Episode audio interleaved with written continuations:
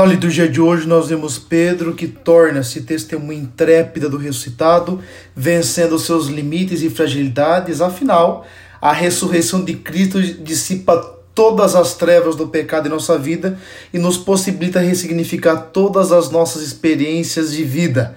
Essa certeza é motivo de grande alegria, tanto que o próprio Jesus ordena: alegrai-vos que possamos caminhar com o coração alegre, feliz, pela certeza de que nosso Senhor Jesus Cristo ressuscitou verdadeiramente.